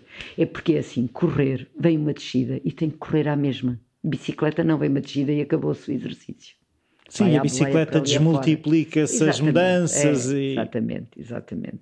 Portanto, a correr o que eu descobri é que é a única forma de eu transpirar completamente e de ficar com aquela sensação no fim que não fico com nada a não ser com no fim de correr. Então vamos uh, fechar, que já estamos aqui há um bom bocado. Uh, uh, eu queria perguntar-lhe se havia alguma coisa que nós não tivéssemos falado que achasse mesmo importante que ficasse. Sim, não, só, só mesmo sublinhar a parte destes dos dados, os dados biométricos que neste momento eu partilho com empresas uh, internacionais como é o Strava, que é a Suécia, e a Apple, que está na América, e que eu gostaria muito que, do ponto de vista da gestão do espaço público de Cascais, de Oeiras, de Lisboa, zonas que eu utilizo, que esses dados fossem conhecidos, de maneira a que o espaço público fosse planeado tendo em conta os dados. Porque a, globalização 3.0 é dataísmo, é o processamento de dados. Big data. E, e nós não podemos ficar atrás com essa parte. Eu julgo que estamos a ficar para trás, do ponto de vista político e de decisão política e de como é que se planeia as coisas. Os eventos, neste momento, quase todos os grupos planeiam eventos. Eu penso que, do ponto de vista político, ligado com as autarquias, a preocupação neste momento era fomentar, do ponto de vista da educação, uma nova cultura ligada com a atividade física, desportiva e com as mobilidades, ao nível da educação. Eu faço isso aqui com os meus estudantes. Eles, neste momento, estão a estudar a geração dos pais, dos avós e deles próprios e a verem como é que era a atividade física dos avós, dos pais e deles próprios e a atividade esportiva, verem que a globalização chegou a eles próprios, mas que aos avós não. A maior parte dos avós só viajou foram os imigrantes. Imigraram para aquele sítio, mas não se preocuparam em andar a viajar à volta, porque isso era gastar dinheiro. E eles queriam era juntar para voltar para a terra, ou para voltar para comprar a casa. Quem viajou depois com o dinheiro que os avós... Foram os filhos. Foram os filhos, não é? Portanto, mas eles neste momento estão a descobrir a história do país, a história da família, através de um estudo etnográfico que temos um inquérito e que eles perceberam que há uma, uma porção de questões que não se colocam no inquérito, senão o inquérito tinha 40 páginas, certo? mas que se colocam à medida que nós vamos discutindo os uh, vários temas. Por um lado, a reprodução social, como é que ela é feita, se eles aprenderam a gostar da atividade física e desporto com os pais ou com os avós, que diferenças é que há entre estas gerações, o que é que é comum a estas gerações, quantos filhos e quantos irmãos é que tiveram os avós e quantos irmãos é que eles têm, são filhos únicos, a maior parte, para eles perceberem a questão demográfica uhum. e depois também percebem as questões ligadas ao género, através da subida da, e percebem a questão do mérito, através das mães e deles próprios, rapazes e raparigas que têm o mesmo estilo de vida. Ou seja, está a ver, é através da educação que eu estou e de uma etnografia que eles fazem à sua própria história genealógica da sua, da sua família e das famílias dos outros do seu grupo, porque eles são quatro por grupo, que eles vão perceber como é que, por um lado, o país alterou, porque vão buscar estatística e vão buscar dados para entender este país e para comparar com outros países, os dados são impressionantes, mas também percebem que a metodologia qualitativa é imprescindível. Que é dizer, ó oh, avó, afinal, quantas viagens é que fizeste? Muitos nem sabiam onde é que os avós tinham nascido. Certo? Certo. Porque a, o espaço de conversa reduziu muito a esse nível. E eles perguntam, os avós adoram colaborar. Os pais também. E eu agora estou a tentar que quando eles fixarem os pósteres com os, os, dados e os resultados que têm desta genealogia de três, que venham cá as famílias é assistir e, e, e nós darmos-lhes aqui ou um passeio pelo estádio, ou um step, umas aulas de step que eles andam sempre a, a treinar steps aí pelos corredores afora, de maneira a, a, a dar-lhes também, pronto, vêm ouvir uma coisa, mas também fazem atividade física. E estou a tentar convencê-los a isso, isto é interessante, porque isto é pô-los fora da caixa, que é assim, a avaliação, trazer cá os pais, professora, um dia, e depois a gente tem tempo para estar para as outras cadeiras, mas quando é que isso era feito? Então, mas não sei o quê, eu digo, ao sábado, para os pais poderem vir, então, mas ao sábado estão a trabalhar, e nós temos treinos para dar, e eu, ai, valha-nos Deus. Sim, mas é importante, é importante que isso... Percebe isso. Sim, sim, sim. Portanto, esta, por um lado, o cuidado com a proximidade, que é eu entender quem está próximo de mim, que é os meus pais. Se eu não consigo mudar os hábitos dos meus pais, como é que eu vou mudar os hábitos dos outros nos ginásios? Não é? Perceber que a atividade deles de futuro vai ser algo mais variado do que o STEP e, e o esquema do STEP no ginásio e o personal trainer, não é? Porquê? Porque as pessoas neste momento têm autonomia para se treinarem, porque têm todos os instrumentos passivos com que fazem isso. Uhum. Eu neste momento já me treino a mim própria, já sei muita coisa e vou investigar, não é?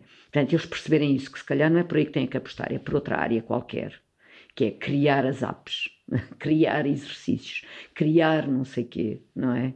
Pronto. Esta parte é muito importante, a questão da educação. E esta educação pode ser levada para as escolas primárias com projetos interessantes, dos miúdos descobrirem os seus avós. Por exemplo, em Torres Vedras, eu estou a tentar que com o Museu Joaquim Agostinho fica acoplado a todo um projeto educativo que leva os miúdos a descobrir como é que os avós andavam de bicicleta, quem era o Joaquim Agostinho, etc. Que não seja só um museu para ir ver a bicicleta do Agostinho, a camisola com que ele uh, teve um acidente. Não, aquele museu servir como mote de ligação ao Eurovelo que atravessa as quatro freguesias lá do Conselho, que, que, que, haja uma rede de ciclovias, que, que os miúdos venham da escola de, ciclo, de bicicleta até ao museu e dão lá mais uma volta com os professores, entende? E que os miúdos descubram a história de Torres Vedras, porque de facto o ciclismo é um, uma questão identitária, não é? Mas é o ciclismo de corridas. Sim, nós temos essa tradição, mas depois não temos a tradição de andar de bicicleta. Não, isso é os holandeses, que apostaram na ciclovia e no andar de bicicleta. Nós apostamos no desporto, na corrida. Na... Mas é uma coisa estranha, porque assim, eu estava a pensar no meu caso, eu lembro-me, a bicicleta era um meio de, de me deslocar. Eh, meio de transporte. Foi durante muitos anos. Para ir para a escola, para ir ter com amigos. Depois veio a Famel. Depois veio a Famel. Não é? E depois as toda coisas, a gente tinha. Ainda por cima as coisas não são assim evolutivas, ou seja, a bicicleta, quando, quando deixa de ser usada como meio de, de transporte, vai saltar para outros modelos, um deles inventado nos Estados Unidos, que é o do BTT, de relação com a natureza.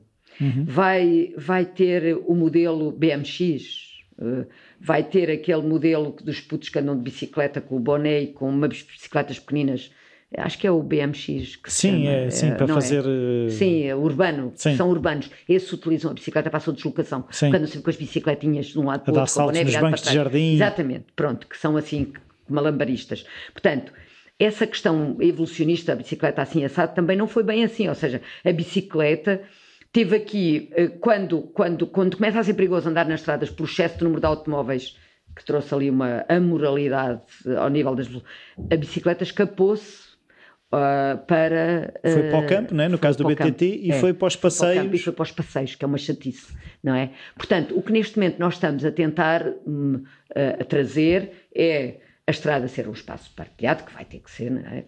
Para tudo: trotinetas, automóveis, bicicletas, tudo vai ser espaço partilhado. E, e, e por outro lado, depois, os comboios, os transportes públicos massivos. A China com os comboios de alta velocidade está a ser uma coisa do outro mundo mesmo. E, e, a pergunta que eu normalmente uh, faço a todos os convidados também é um livro ou livros tenham sido importantes. Eu sei alguns livros que, que referiu na conferência, mas não sei se quererá referir outros. Pronto, esses da conferência, o Homo Deus, o Sapiens, uh, depois o Supermind, o Sloterdijk com... Uh, ai, que é, ele tem vários. O Change qualquer coisa, vários. não era? E, o Must Change you Your Life. You Must Change Your, change life. your life que é, é onde ele demonstra que há agora uma ascese ligada ao corpo. E depois há um que é o Superminds, acho que é assim que se chama, em que lhe mostra que toda esta evolução tecnológica é um espaço de relação entre a nossa mente e uh, o computador. E, portanto, e que um se desenvolve o outro, um desenvolve o outro. Ou seja, nós temos sempre uma ideia um bocadinho passiva da nossa mente e não é. E isso é muito interessante. Esse livro é dos mais interessantes, eu ainda estou a acabar de ler e por isso não falei muito dele, mas é, é dos mais interessantes, porque é nesse espaço de relação que nós estamos agora, não é? Também com, não só com a realidade virtual, que aumenta a nossa consciência, mas também o quanto nós aprendemos com aqueles miúdos que, que sabem muito de, de, do, do, algoritmo, etc., todo aquele sistema. Uh, a pessoa também aprende muito com aquilo e também lhe devolve eu aprendi imenso desde que não é? Desde que soube trabalhar com o computador, aprendi imenso a fazer muitas coisas também, não é? Portanto, há aqui um dar e receber muito grande. Pronto, é isso. Uh, são os livros que me marcam uh, e, com, e que, que, os descubro através de amigos também e através de.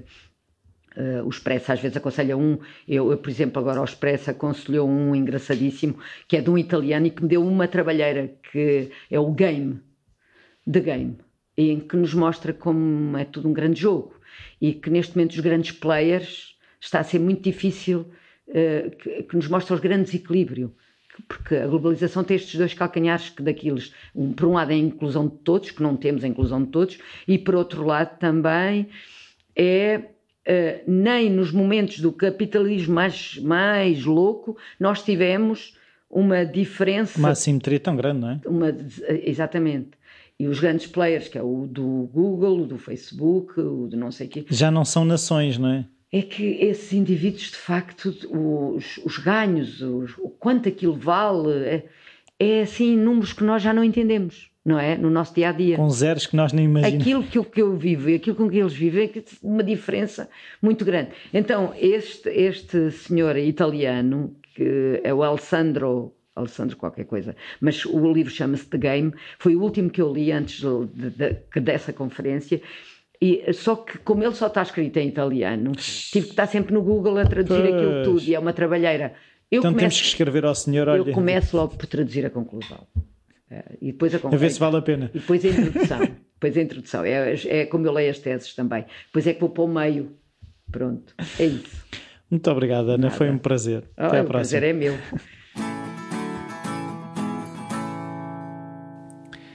Bem-vindos de volta. Espero que tenham gostado de mais este episódio. Se calhar um bocadinho diferente daquilo que costumam ser os episódios do Falar Criativo. São, são questões que tocam na vida de todos. Toda a gente tem que se deslocar, toda a gente normalmente pensa no tempo que vai demorar do ponto A para o ponto B e ainda por cima se é uma mobilidade diária de irmos para o nosso local de trabalho afeta-nos e muito o nosso desempenho e, e aqui a questão que eu percebi é vamos ter que repensar a maneira como encaramos a mobilidade.